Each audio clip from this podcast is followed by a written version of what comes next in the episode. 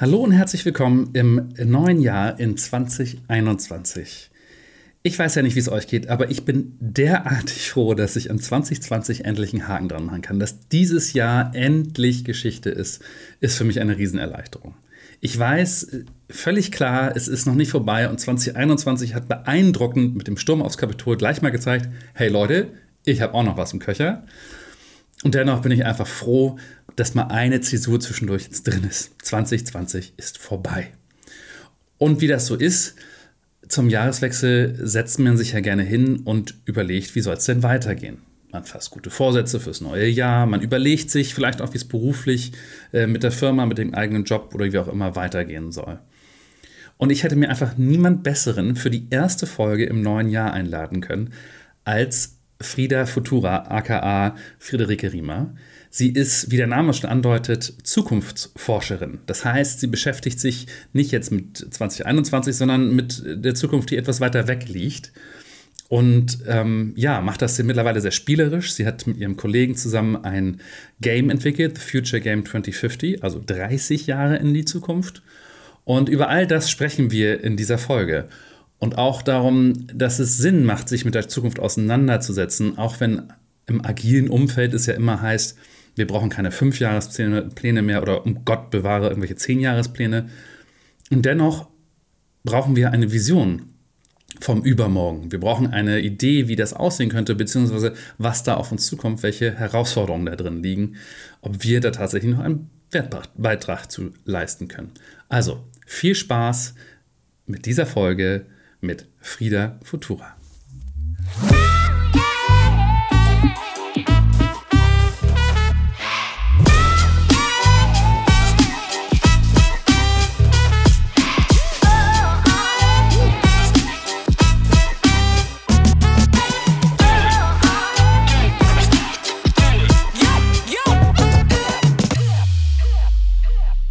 Ja, äh, herzlich willkommen, Frieda.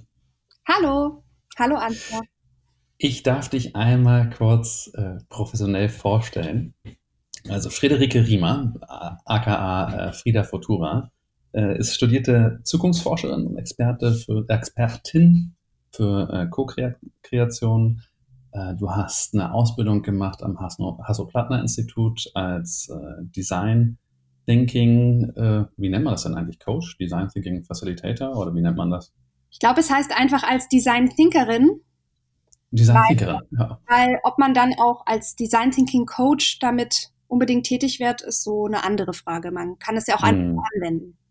Ja, das stimmt. Nur, und äh, du bist Profi im, in, im Workshoppen und im, im Facilitation. Ähm, wahnsinnig viel immer auf Reisen dafür, also durch, durch, durch die, nicht nur durch die Republik, durch die ganze Welt, vielleicht kommen wir nachher auch nochmal dazu, also äh, selbst in, in Korea gewesen damit.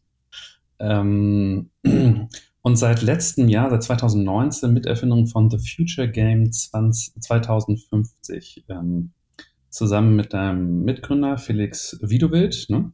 Richtig. Und äh, da geht es um eine aktive Zukunftsgestaltung. Ähm, so, und seit, seit, der, seit wir diese Pandemie haben, eben nicht mehr im ICE unterwegs, sondern von zu Hause aus, vom Schreibtisch, wo würde ich jetzt, oder Küchentisch, oder je nachdem, wo würde ich jetzt auch gerade erwischen.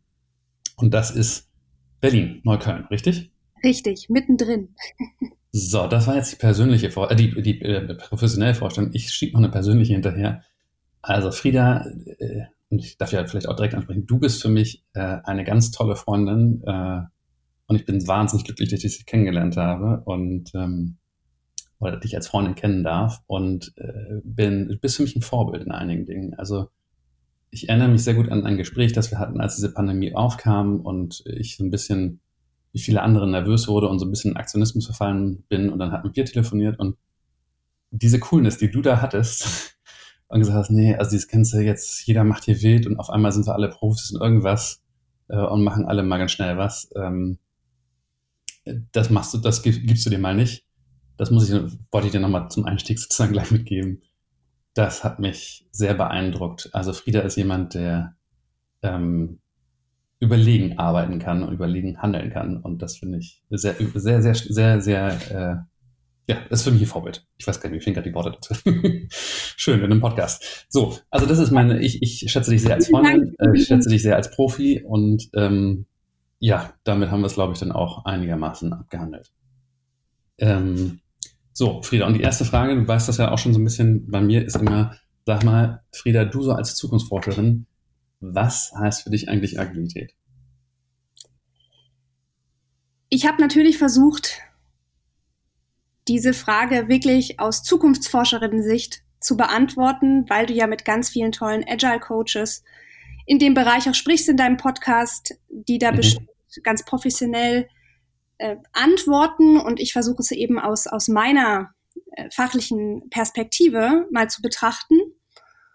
Und da steht das Wort Agilität für mich ganz stark für diese Herausforderung, wenn man sich mit Zukunft beschäftigt, mit näherer und fernerer Zukunft, dass man einerseits, das ist eben mein, mein ganz persönlicher Ansatz, eine Zukunftsvision braucht, also ein Bild braucht, wie das Übermorgen denn aussehen soll, für einen ganz persönlich, aber auch für eine Organisation, für ein Team. Und gleichzeitig immer damit konfrontiert ist, dass egal, was ich mir da ausdenke, wie wünschbar das ist oder auch vielleicht wie wahrscheinlich das ist, dass die Zukunft immer offen ist, dass immer alles passieren kann und dass es auch passieren kann, dass diese Vision überhaupt gar nicht eintreffen wird, auch wenn ich mich sehr anstrenge, die vielleicht zu erreichen. Und ich brauche, um agil zu bleiben und auch um handlungsfähig zu bleiben, so würde ich dann da auch mal Agilität als Zukunftsforscherin äh, verorten, brauche ich genau diesen Seiltanz zwischen diesen beiden Zuständen. Also einerseits ganz, ganz mutig und auch verletzbar in dem Sinne, sich eine persönliche oder auch eine Teamvision zu geben, für die man mhm. arbeiten möchte und gleichzeitig immer damit zu rechnen, dass es anders kommt und dass es ganz viele verschiedene Zukünfte gibt und dass wir heute noch nicht wissen können, welche sich materialisiert. Genau, und auf diesem Seil zu tanzen, da zu gehen zwischen diesen zwei Extremen, das ist für mich als Zukunftsforscherin das, was ich Agilität nennen würde. Äh, ich finde ich finde ich gut. Äh, zur, zur Abgrenzung nochmal zum zum klassischen vielleicht. Also mhm. wenn wir wenn wir hingehen, ähm, dann gab es ja früher irgendwie so fünf Jahrespläne, zehn Jahrespläne. Das wäre ja auch irgendwie Zukunftsdenken, oder? Es ist ja nicht so, dass, dass wir vorher noch nicht in Zukunft gedacht haben. Aber was, was, also was ist, was ist so die Abgrenzung zu einem Wasserfallplan, der sagt, in fünf Jahren haben wir diesen, die, jenes Produkt auf dem Markt im Gegensatz zu, zu einem agilen, zu einer agilen Zukunftsvision? Ich glaube, der große Unterschied darin liegt in der Qualität. Also wenn ich über Zukunftsvision oder auch Planung, Planung finde ich ein schlechteres Wort, spreche, mhm. geht es mir vor allem um den Inhalt, den ich mir vorstelle. Es geht um Werte, es geht um Ziele, die ich wirklich mit Inhalt aufladen will. Und in so einem Wasserfallprinzip geht es ja ganz stark darum, wie ich da hinkomme und dass ich mir einbilde, dass ich heute schon wissen kann, erstens, wie dann vielleicht eine App genau aussehen soll und äh, wie ich dann genau zu der Programmierung hinkomme. Und das ist für mich was ganz, ganz anderes, mhm. als wenn ich sage, ja, vielleicht ist es eine App, aber was steht eigentlich hinter dieser App? Was möchte ich denn eigentlich für die Nutzer erreichen oder was möchte ich für mein Team erreichen? Und dann mhm. in der genauen Ausgestaltung auch noch offen bleibe, mir aber klar ist, äh, welche Qualität oder welchen Wert ähm, ich vertreten will, wofür ich einstehen will. Also es gibt ja einen Unterschied zwischen so einem inhaltlichen Nordstern, sagt man auch, den ich verfolge, mhm. einem vielleicht auch sehr stark technischem Ziel, wo ich dann schon ausgestaltet habe, wie ich mich da ganz genau hinarbeite. Ich hatte in einer Folge hier vor dir ähm, ein, ein, ein Pärchen, die haben ein, ein, auch ein Game entwickelt. Äh, Cozy, Cozy Juicy Real nennen die das. Und das Witzige ist, das fällt mir gerade so ein, wo wir drüber reden die haben, wollten eigentlich irgendwie eine App entwickeln, was man abends mal machen kann, außer jetzt unbedingt Netflix zu gucken. Also wollten irgendwie ganz viele Alternativen äh, entwickeln und dann kannst du auf der App drücken und dann, dann gibt es dir irgendwie, äh, schlägt es dir was vor.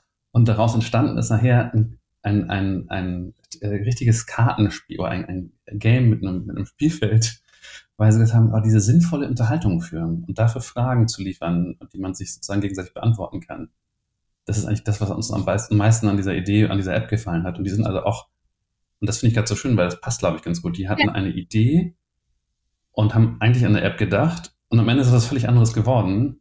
Genau. Was aber das war, was sie machen wollten. Genau, und ich glaube, ich kenne diese Erfinder jetzt nicht, würde ich aber gerne kennenlernen.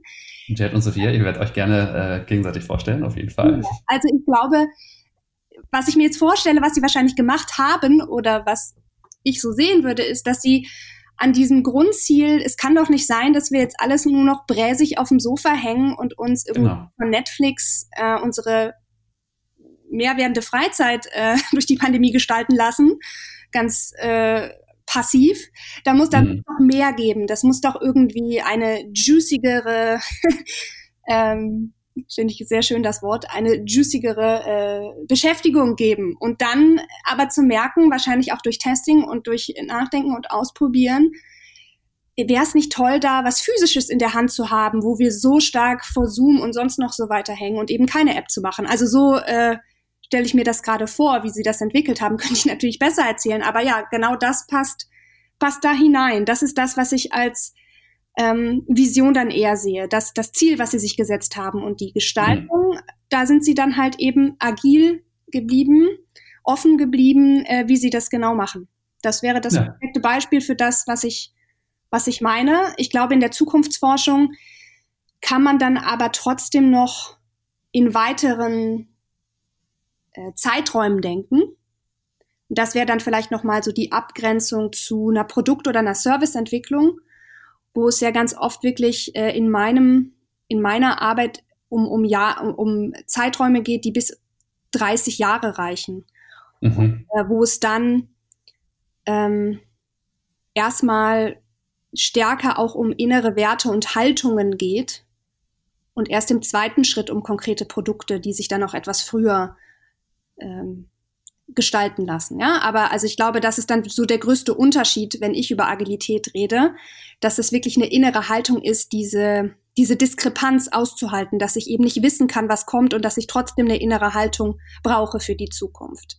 Das mhm. ist aber wahrscheinlich, ähm, du bist ja stärkerer äh, Experte für Agilität, gar nicht mehr so ganz sauber oder da sind wir so in einer äh, disziplinsübergreifenden äh, in, in, in so einem Bereich geraten, wo das so leicht ausfranst. Weg. Aber das ist ja, eben das, was ich als Zukunftsforscherin zu dem, mit dem Begriff Agilität verbinde.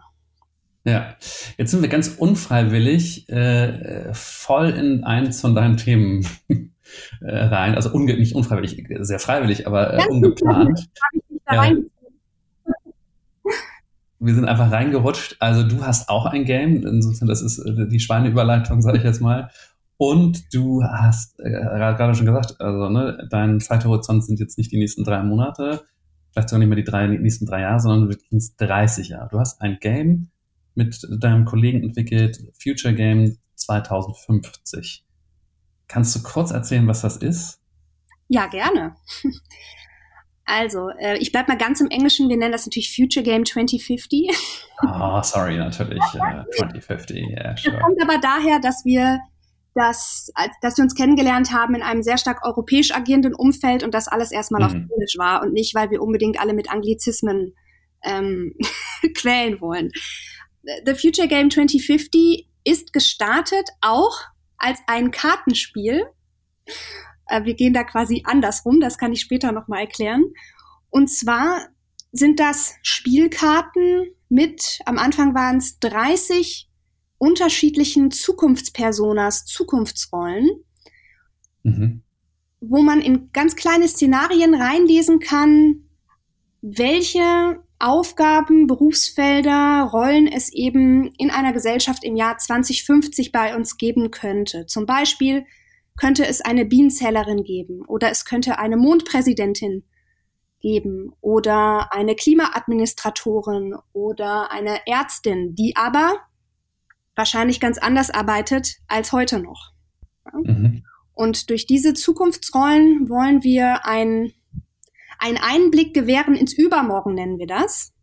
Und mhm. Menschen die Möglichkeit geben, spielerisch, kreativ in dieses Übermorgen einzutauchen, indem sie sich diese Rolle aneignen also so wie im Theater, eine, eine Karte ziehen und das dann als Rolle ausfüllen sollen und sich in dieser Rolle über Zukunft unterhalten und über verschiedene Fragestellungen, die dann auch sehr speziell zum Beispiel für ein Team oder auch für eine Organisation ähm, ja, ausgedacht werden können. Aber Startpunkt ist immer dieser sehr kreative Sprung ins Übermorgen mit diesem Umweg über die Zukunftsrolle, weil wir festgestellt haben, dass ganz oft in Workshops, wenn wir Menschen nach Zukunft gefragt haben, krasse Blockaden kamen und ähm, ganz viel blank. und dann mhm. okay, wir müssen eine Brücke schaffen, wie es für Menschen einfacher wird, sich mit Zukünften, die auch in, also ferner liegen, erstmal zu beschäftigen und überhaupt erstmal locker zu werden, darüber überhaupt zu reden, also fernere Zukünfte überhaupt besprechbar zu machen. Und dann haben wir mhm. gemerkt, dass diese Rollen sehr stark helfen, wenn man also nicht sich selber sein muss, sich selber repräsentiert, sondern eben zum Beispiel im Gewand der äh, Herzintelligenz-Therapeutin äh, mal sich Gedanken macht. Hm. Herzintelligenztherapeutin. Also äh, klingt gut. Ich, also ich, ich, ich ziehe mir eine Karte. Ich weiß noch nicht, was ich kriege, richtig? Das kann man unterschiedlich spielen. Ich bin ja Facilitatorin, das heißt, ich mache mir natürlich immer Gedanken, welches Ziel hat jetzt diese Gruppe, die das spielen will. Und das ja. sind natürlich unterschiedliche Effekte. Ich kann blind ziehen, dann bin ich mhm. eher noch in die Ungewissheit geworfen, habe also eine stärkere Aufgabe im, was habe ich gerade gezogen, ich muss damit klarkommen. Ja? Mhm. Also Wachstumsaufgabe. Oder aber ich möchte, dass Menschen eine Karte wählen, mit der sie sich ganz bewusst verbinden und deswegen auch schon ein stärkeres Ownership haben zu dieser Karte, also schon offener sind dafür. Ja, kommt drauf. Also ich darf mir eine aussuchen, äh, von der die mich irgendwie anspricht, sozusagen. Genau, beides haben wir schon gespielt. Mhm. Und ja, wie ich gerade schon erklärt habe, hat halt unterschiedliche Effekte. Äh, du mhm. kennst mich ein bisschen, ich, ich reize ja gerne. Ich finde natürlich die Blindvariante noch besser. Du bist jetzt die Präsidentin, deal with it. Als ja. ja, genau, ge genau, genau so kenne ich dich, in der Tat. Aber ich lerne dazu, dass das nicht immer nur hilft. Auch wenn ich das so gern mache. Aber du hattest gerade eben noch erzählt, irgendwie, ähm, dass Leute blank gehen, wenn es um die Zukunft geht. Und ich glaube, es hat ja nicht nur, nicht nur auf dieses Spiel bezogen oder auf irgendwelche Workshops, sondern es ist ja, Menschen tun sich schwer damit, äh, äh, eine Zukunft aktiv irgendwie zu benennen. Ja. Hast, hast du eine Idee, woran das liegt?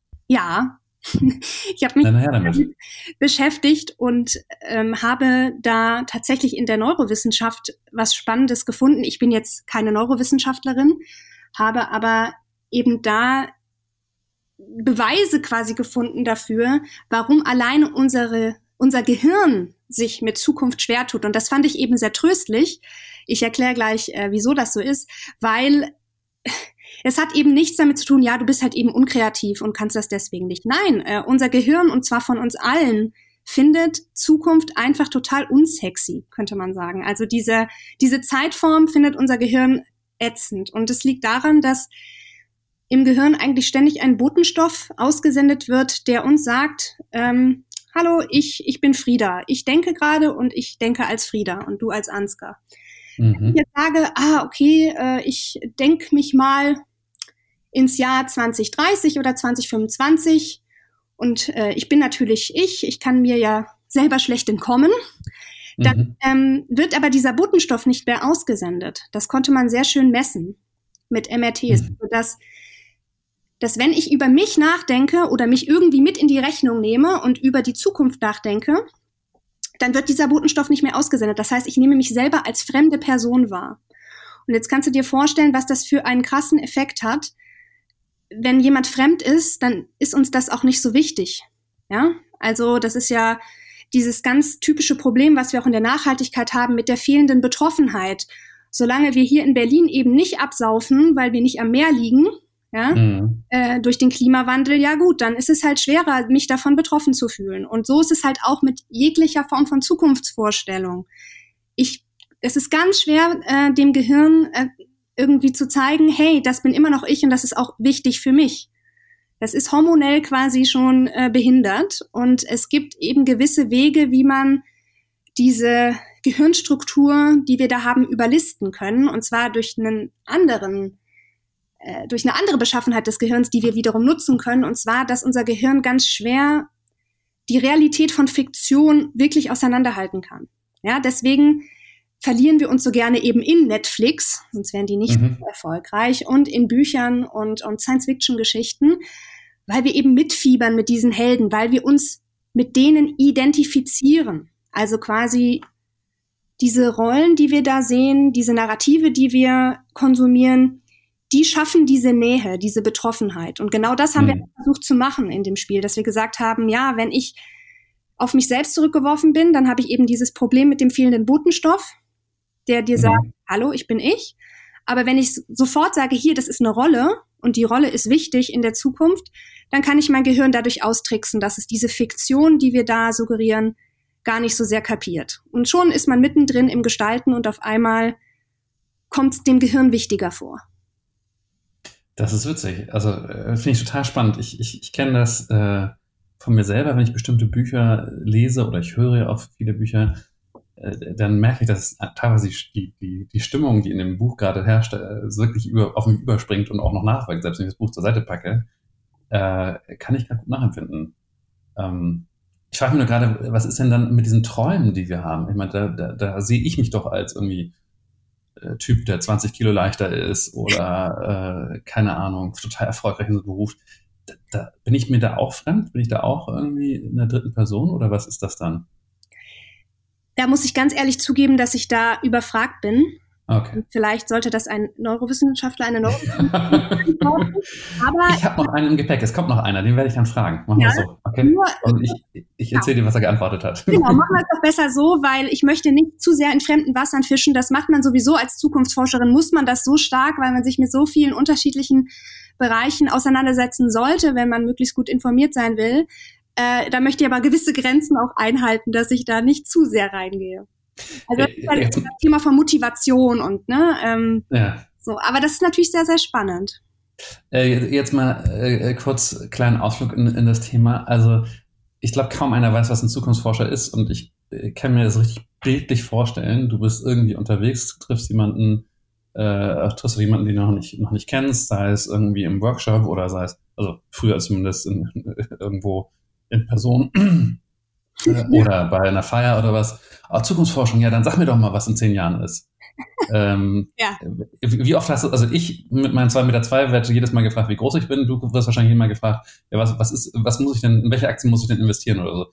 Welche, welche Frage kriegst du da? Äh, oder was nervt dich? Oder erzähl mal, wie, wie läuft das so als Zukunftsforscherin? Was muss man sich da alles anhören? Ja, also genau das, äh, diese Fragen, ja, und dann oft aber auch äh, nicht so flapsig lustig, wie du das gerade in deinem Tonfall hattest, sondern tatsächlich sehr schnell auch extrem fordernd und teilweise sogar aggressiv. Also ja, und was ist dann äh, mit der Zukunft von äh, äh, dem Gesundheitssystem? Ja, was denn mit KI? Was willst du denn dazu jetzt sagen? Also ja, äh, dann werden wir alle nicht mehr arbeiten, oder? Also das, das finde ich total spannend. Natürlich nicht alle, mhm. aber äh, gerade im Austausch mit mit äh, älteren Männern äh, die ich dann doch sehr oft in meinem äh, Berufsleben äh, treffe, kommt so eine starke Erwartungshaltung, dass wenn ich schon Zukunftsforscherin mich nenne, was ich ja darf, ich habe es ja studiert, aber wenn ich das denn doch schon bin und behaupte, dann soll ich jetzt aber auch mal liefern. Und zwar, was liefern? Ganz klare Antworten und am besten natürlich auch noch in äh, dem Werte äh, in den Wertevorstellungen des Fragenden. Und das finde ich sehr interessant. Ähm, das ist natürlich manchmal nervig, also wenn man dann irgendwie nach dem Workshop da noch äh, Rede und Antwort stehen soll, weil irgendwann bin ich auch mal müde. Und außerdem habe ich auch nicht zu jeder Zukunftsfrage überhaupt äh, genug Wissen. Ja, das kam ja gerade schon mal. Ja. Ähm, aber grundsätzlich äh, versuche ich das mal äh, nicht so persönlich zu nehmen und einfach nur zu analysieren, woher kommt denn diese dieser Anspruch und teilweise auch so eine fast aggressive Haltung. Und ich glaube, das hat ganz viel mit Unsicherheit zu tun. Also dieser Begriff Zukunftsforschung und Zukunftsforscherin, der scheint bei vielen Menschen schon so eine Nervosität auszulösen, dass sie jetzt äh, ja in so ein bisschen aufs Glatteis kommen und auch so dieser, also auch so ein bisschen dieser Wunsch, auch hoffentlich kann ich jetzt hier mal bei ihr eine Unsicherheit loswerden. Vielleicht kann sie mir die ja nehmen. Mhm. Und wenn nicht, ah, ich habe es ja eh gewusst. So, also äh, mhm. versuchen so eine ähm, Bestätigung der eigenen Thesen zu bekommen. Und das finde ich wahnsinnig spannend. Also Zukunft ist immer ein Brennglas auf die Wünsche und Ängste, die wir in uns tragen. Und zwar. Also im Prinzip kommen die ja Leute ja an und sagen, machen wir mal den Trump. Also, ne? Sag mir mal, äh, am besten in meiner Wertevorstellung, dass alles so bleibt, wie es, wie es ist und alles wieder gut wird oder äh, irgendwie so.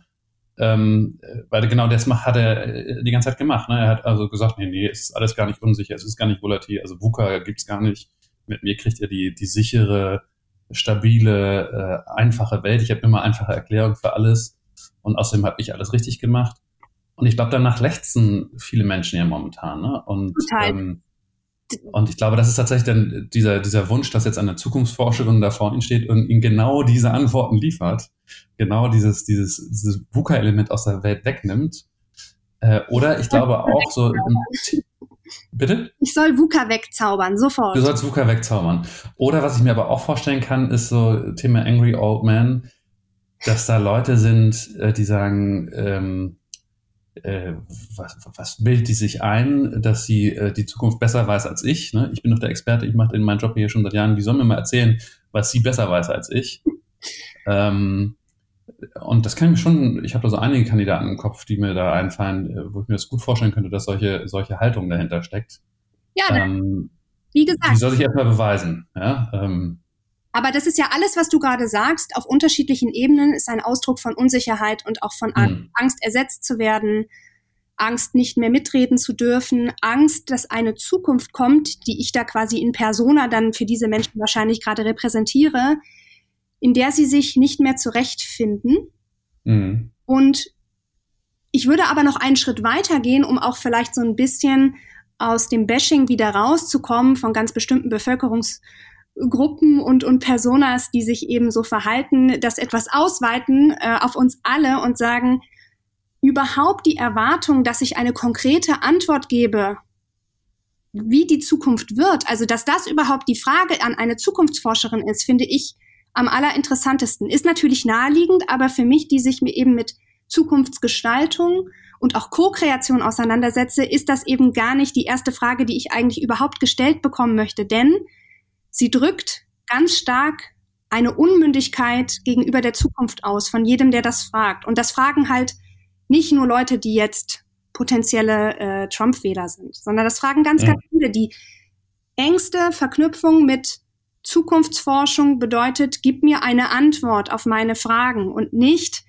und ich frage dann zurück, ja, was möchtest du denn? Ja, also ich würde halt viel lieber eine proaktivere Haltung zur Zukunft nähren in den Menschen. Und das ist das, das ist meine Passion, das ist das, was ich möchte. Und mhm. freue mich dann, ähm, wenn ich irgendwann das erreicht habe, dass wenn ich mich als Zukunftsforscherin bei einer Party vorstelle, dass Leute sagen, ah cool, dann kannst du uns doch bestimmt helfen, ähm, ein Zukunftsbild zu entwerfen oder dann lass uns doch mal spinnen, mhm. wie die Zukunft aussehen könnte. Ja, also dass Menschen mit Zukunftsforschung eine proaktive Gestaltung äh, verbinden und nicht so stark ähm, einen Service, den ich zu liefern hätte, um Antworten zu geben, weil das ähm, ja ist Ausdruck eben auch von dieser Bedienungshaltung, von dieser Konsumhaltung von Informationen, die ich ganz oft für sehr fatal halte, weil wir uns damit die Möglichkeit geben, Einfluss zu nehmen. Mhm. Ja, verstehe ich. Äh, das heißt also, man ruft dich nicht an und sagt, ähm, was, was, was erzählt dir deine Glaskugel? Das ja. machen Leute schon. Ich antworte dann halt darauf nicht so, nicht so befriedigend für diese Menschen darauf. nicht wie gewünscht. ähm, nicht unerwünscht. Also äh, die Antwort musst du, musst du dann leider äh, aussetzen, die, die, die hast du nicht, sondern du, du arbeitest dann, sagst, ich kann mit dir dran arbeiten, was eure persönliche Vorstellung der Zukunft ist. Genau. Ich habe jetzt bewusst mal das Wort Vision so ein bisschen rausgelassen, weil Vision ist ja auch so ein bisschen, äh, ne, in vielen Unternehmen hängen irgendwelche Visionen auf dem Flur. Also ja, ja. Ähm, ja, das ist nicht das, was ich meine, nein. Ja, äh, Zukunftsbilder, Zukunftsvorstellungen, Zukunftswünsche, das sind alles, finde ich, ganz gute Begriffe, mit denen man sich nähert. Und du hast gerade natürlich richtig gesagt, wie kann ich denn dazu beitragen als, als Zukunftsforscherin, dass man da ein persönliches Bild findet oder ein Bild für ein Unternehmen, für ein Team? Aber natürlich geht es nicht nur um wünsch dir was und um so eine ganz naive, ja, alles, was ich mir vorstelle, kann auch werden. Ja, das, das würde ich jetzt auch nicht unterschreiben, sondern ich würde das versuchen, oder das tue ich so, immer zusammenzubringen. Natürlich mit Entwicklungen, gerade mit sogenannten Megatrends, die wir sehen in der Gesellschaft. Es geht ja nicht darum, Informationen, die wir haben, auszublenden, damit es nicht unangenehm wird, sondern es geht darum, das habe ich auch äh, schon mal gesagt, dass ich mir Trends, die ich sowieso habe, mit denen ich sowieso umgehen muss, zu Komplizen mache. Ja, das heißt, mhm. ich brauche eine Mündigkeit, eine, einen Weg, wie ich denn mit diesen Informationen von, was äh, könnte im Bereich der Robotik passieren, was könnte im Bereich CO2 passieren, was könnte im Bereich äh, Healthcare passieren, ja, dass ich mit diesen Informationen gut umgehe und dass ich daraus selber etwas forme, was ich erreichen will, dass ich das überhaupt für formbar halte. Ja, es geht mir nicht um Ablehnen von, von Trendinformationen und dass das alles gar nicht wichtig sei, sondern es geht mir um Wachrütteln, dass das Konsumieren von Trendreports in Unternehmen, die dann so fundamentalistisch wie die Bibel gelesen werden, dass das ein großer Fehler ist und dass ich mich schon noch ein bisschen mehr anstrengen muss, wie ich das selber zu mir oder zum Unternehmen in Beziehung setze. Und das ist das, mhm. was dann auch äh, Futures Literacy nennt. Ähm, ein, ein Begriff und eine, ähm, ja, eine Methode, die die UNESCO auch sehr stark unterstützt, ähm, die ich finde immer noch nicht genügend Aufmerksamkeit bekommt, was glaube ich daran liegt, dass sie teilweise immer noch sehr, sehr stark vergeistigt so in gewissen Kreisen rumwabert.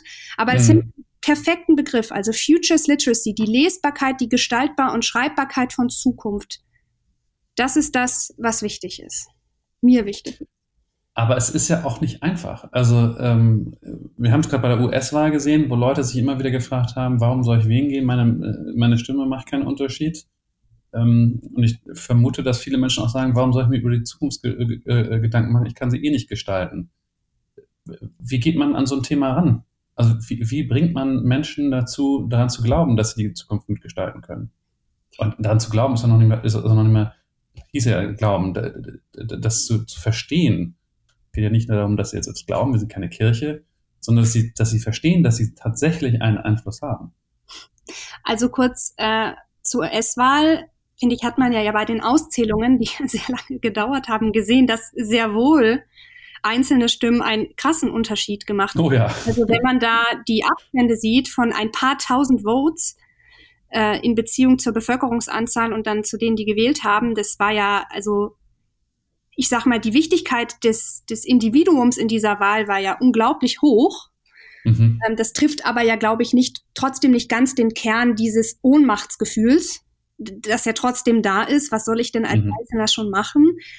Und ich versuche da immer rein zu zoomen. Also ich glaube, je stärker ich rauszoome und einen gesamten Weltblick versuche, desto kleiner und unbedeutender komme ich mir vor. Aber wenn mhm. ich versuche, eben näher ranzuzoomen in Bereiche, die ich auch stärker gestalten kann, weil ich auch eher sehe, was durch meine Handlungen passiert, dann glaube ich, dass das ähm, sehr, sehr hilfreich ist. Also zum Beispiel auf lokaler Ebene eher zu agieren, anstatt direkt zu versuchen, die gesamte Weltpolitik jetzt zu verändern. Oder sei es irgendwie wenn man das versucht, sehr persönlich zu denken, in meinen eigenen Beziehungen einen Unterschied zu machen, anstatt zu versuchen, ähm, weiß ich nicht, ein deutschlandweites Empathieprogramm zu starten, ja? Dann könnte ich ja mhm. schon versuchen, irgendwie mit meiner Mutter oder meiner besten Freundin anders zu kommunizieren. Also ich glaube wirklich, dass dieses Runterbrechen auf das persönliche Handeln und dieses ich handle und kriege dann auch ein gewisses Feedback, dass das unglaublich wichtig ist. Also diese direkte Feedback-Schleife, die ich erhalte, wenn die zu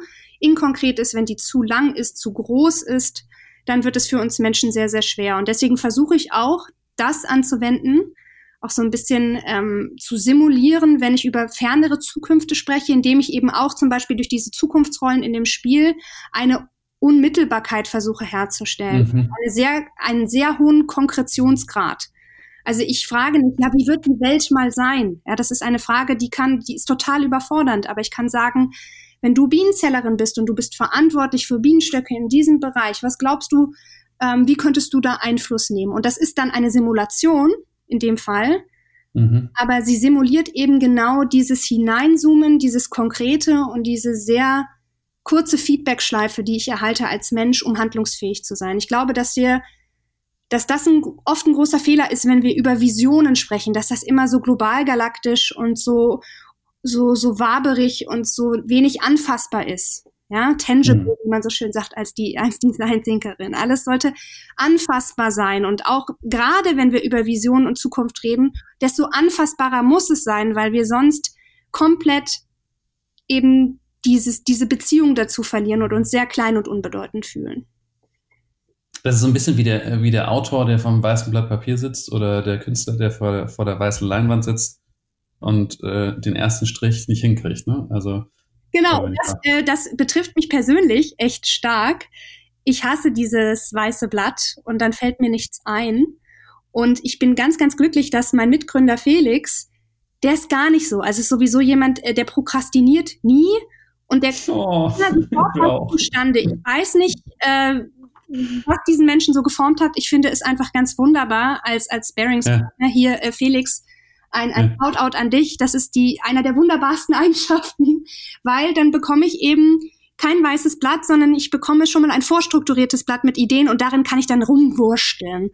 Und ja. ähm, so arbeiten wir immer in, in, diesen, in diesem Sparing. Und ich glaube, das kann man halt auch von dieser ganz persönlichen Arbeitsbeziehung äh, übertragen eben überhaupt auf, auch auf Zukunftsdenken im Allgemeinen. Also wenn jemand mir schon mal etwas vorstrukturiert hat, vorgedacht hat, mir einen Eintrittspunkt gibt, äh, mich an die Hand nimmt und sagt, hier, da darfst du dich mal reinfühlen, mal reindenken, dann kann ich da auch Dinge trotzdem wieder auch kaputt machen und ganz anders machen. Aber kaputt machen und sagen, das finde ich jetzt blöd, ich will das eigentlich so, ist viel einfacher als dieses weiße Blatt. Ja, Deswegen freuen uns immer, wenn jemand sagt, Mondpräsident, das ist was für eine bescheuerte Rolle.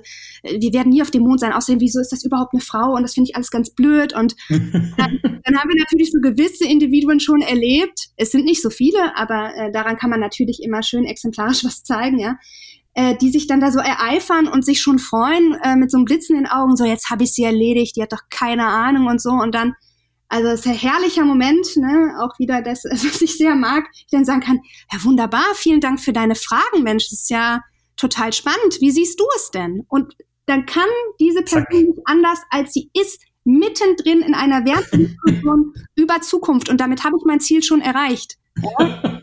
Also es ist auch herrlich, äh, wenn man da irgendwie so einen Punkt erreicht hat, wenn man merkt, die größte Ablehnung wird diesen Workshop nur nach vorne bringen. Es ist Aber das war gemein.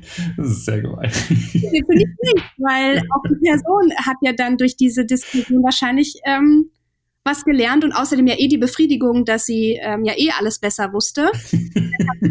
profitieren.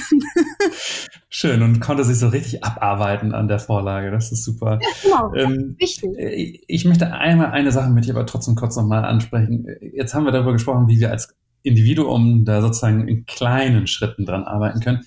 Jetzt hast du aber, weil du ja vom Fach bist, auch in größeren Schritten gearbeitet. Es, also es gab so ein Projekt Moonshots for Europe und du warst auch in Korea. Das habe ich anfangs erwähnt. Ich muss noch mal kurz fragen, was hast du da gemacht? Was, was, war, was, war, was war das Thema da? Da war ich mit anderen zusammen eingeladen, einen einwöchigen Workshop zu gestalten bei einer Klimakonferenz der UN wo abgesandte Klimaexpertinnen aus der ganzen Welt, also wirklich von überall her, von Kanada bis äh, Südafrika, eingeladen waren, um wirklich große Moonshots, also sehr, sehr mutige, weitreichende Ideen zum Thema Klimaschutz, aber auch Klimaanpassung zu entwickeln. Und da. Also als ich das gesehen habe, ist mir, ist mir die Kinder darunter gefallen. Äh, Frieda ist in Korea für die UN. Da ich so, what? Ähm, also war ich echt schwer beeindruckt. Ähm, das heißt, du kannst nicht nur die kleinen Themen, du kannst auch die großen. Ja, klar. Ähm, man kann schon sehr groß denken. Ähm, Aber es gibt ja auch einen gewissen Grund, warum ich ähm, und, und ja, also da muss ich vielleicht mal so ein bisschen ähm, diese Begeisterung oder vielleicht auch diesen, diesen Hype, der dann entsteht, wenn man auch für große Organisationen arbeitet und dann irgendwie äh, rumreist und äh, Fotos, tolle Fotos hat auf LinkedIn, das muss ich vielleicht auch hier mal so ein bisschen brechen oder zurechtdrücken. Es gibt ja einen Grund, warum ich nicht mehr so viel mit, mit dem Wort Moonshots agiere. Mhm sondern eher mich stärker in diese Zukunftssimulationen und in diese Rollenarbeit und diese kreativere Auseinandersetzung ähm, hin entwickelt habe, weil auch das Wort Moonshots für mich erstens extrem männlich geprägt ist, ja, höher, schneller, weiter, immer besser und auch wieder dieses, ja, global galaktisch passt ja da schon zum Wort, ähm, in sich trägt. Und ich habe auch da gemerkt, dass teilweise genau dieser Konkretisierungsgrad, von dem ich eben schon gesprochen habe, fehlt. Und mhm. ähm, ich glaube, äh, es muss eine Unterscheidung geben zwischen der, zwischen der Zielsetzung, die ich verfolge und, die, und den Methoden, die ich anwende. Und in der Zielsetzung kann ich mir natürlich auch eine UN vornehmen und auch ein, ein, ein, ein Weltforscherpublikum vornehmen. Und das habe ich ja auch schon gemacht und das finde ich toll, dass ich diese Erfahrung machen durfte. Aber in meiner Methodik würde ich immer wieder versuchen, es so konkret wie möglich zu halten, egal wie groß das Ziel ist, was ich verfolge. Eben mhm. und dieser ganzen Dinge, die unser Gehirn und unsere, Persön unsere Beschaffenheit als Mensch prägen. Wir müssen Dinge greifbar, wir müssen Dinge greifen können und auch auf uns beziehen können und uns betroffen fühlen, damit wir genügend Atem haben, langfristig Dinge zu gestalten. Daran glaube ich ganz fest, egal wer das ist und wie groß das Ziel ist. Und wenn es die Bekämpfung der Klimakrise ist, auch dann mhm. brauche ich sehr konkrete Methoden, um daran zu arbeiten. Okay, eine letzte Frage, bevor wir hier zum Ende kommen. Wenn jemand jetzt sagt, ich möchte, äh, boah, ja, okay, Zukunft, müssen wir uns darüber Gedanken machen, äh, möchte ich mit, keine Ahnung, nehmen wir mal ein Team. Ein Team möchte sich äh, Gedanken darüber machen, wie sie die äh, Zukunft für sich ausgestalten wollen oder, oder definieren wollen. Ähm, was ist ein erster guter Schritt? Wie, wie komme ich dahin? Ähm, ich glaube, ich würde erstmal fragen, warum? Also warum müsst ihr die Zukunft gestalten? Also weil ich würde ungern so eine Panikreaktion haben. Du hast ja schon am Anfang äh, gesagt, äh, das fandest du irgendwie so toll, dass ich nicht in so einen Panikaktionismus verfallen bin. Mhm. Ähm, und ich glaube, das würde ich hier auch so sehen. Also nicht aus reinem Aktionismus und weil es jeder macht, sich äh, um Zukunft Gedanken zu machen, sondern ich glaube, was Unternehmen und Teams helfen könnte, ist, sich wirklich mit diesem eigenen Existenzgrund auseinanderzusetzen. Mhm. Also die Frage zu versuchen zu beantworten, warum sollte es uns, mich, unser Unternehmen in 30 Jahren noch geben, so wie es heute ist? Oder mhm. Also und da wirklich ganz ehrlich hinzuschauen, sollte es es uns so noch geben und wenn ja, in welcher Form und was, welchen Mehrwert bringen wir eigentlich in die Welt? Ja. Mhm. Ähm, und äh, das, das fände ich einen guten Ausgangspunkt. Also jetzt nicht so, oh, wir müssen mal irgendwas mit Zukunft machen äh, oder wir müssen mal irgendwas mit Designtechnik machen, wir müssen mal irgendwie agil werden, ja. Also das kennst du ja mhm. sicher auch, diesen Aktionismus. Ja. Die, hart, die harten Fragen. Und ich glaube, dass es ein Gewinn sein kann, wenn die erste Antwort auf diese Reflexion ein Nein ist. Also wenn, da finde ich natürlich spannend. Also wenn es heißt, nee, so wie es uns jetzt gerade gibt, als äh, Verbrennungsmotorhersteller, um ein Beispiel zu nennen, mhm. das äh, bringt ja keinen Mehrwert in 30 Jahren. Was denn? Also da muss ich leider Nein sagen. Okay, mhm. aber was können wir denn? Was haben wir denn auf unserem langen Weg der Herstellung von Verbrennungsmotoren alles für Fähigkeiten erlangt in der Produktion, in der Organisation, in der Logistik. Also wo sind diese ganzen mhm. Talente, die überall schlummern, diese Fähigkeiten, um dieses Produkt zu entwickeln, was nicht mehr zukunftsfähig ist. Aber wie kriege ich denn das, was ich kann, in eine andere Richtung gelenkt. Also wie kann ich zum Beispiel meine Logistikfähigkeiten eben nicht für Verbrennungsmotoren anwenden, sondern für was zukunftsfähigeres. Und mit mhm. diesen ähm, Ebenen spiele ich gerne. Ähm, und das glaube ich, das ist ähm, sehr, sehr interessant, wenn, wenn Unternehmen und Teams genau damit ähm, sich auseinandersetzen. Gut, und wenn man dann die zweite Frage möchte, kann man ja auch sich an dich wenden. Äh, bist, äh, dann müssen wir nur wissen, wo wir dich finden. Äh, man findet mich sehr gut unter LinkedIn unter meinem Namen Friederike Riemer und mhm. auch unter ähm, thefuturegain2050.com, alles zusammen. Mhm. Und ähm, ja, vielleicht gibt es aber da auch mal nächstes Jahr eine GmbH-Gründung und vielleicht dann auch einen anderen Namen. Deswegen, ich glaube, mit meinem Klarnamen oder wie sagt man, bleibt man mir am engsten auf der mhm. Spur und sieht, was sich alles so agil noch entwickelt. Sehr schön. Ja, vielen Dank. Und dann äh, äh, vielen Dank, dass du, dass du die Zeit genommen hast, heute über Zukunft mit, mit mir zu sprechen.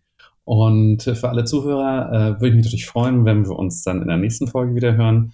Ähm, und ansonsten bei Fragen äh, zur Zukunft ist Frieda, wie gesagt, auf LinkedIn erreichbar und sicherlich äh, auch, auch sehr glücklich, wenn sie die eine oder andere Frage beantworten darf, oder? Ich freue mich auf eure Fragen, auf jeden Fall. Und ich danke dir für das interessante Gespräch, Ansgar. Ja, da haben wir ab und zu mal welche von. Heute mal eins aufgenommen. Okay, Frieda, ich danke dir und äh, dann bis bald. Bis bald. Tschüss. Tschüss. Tschüss.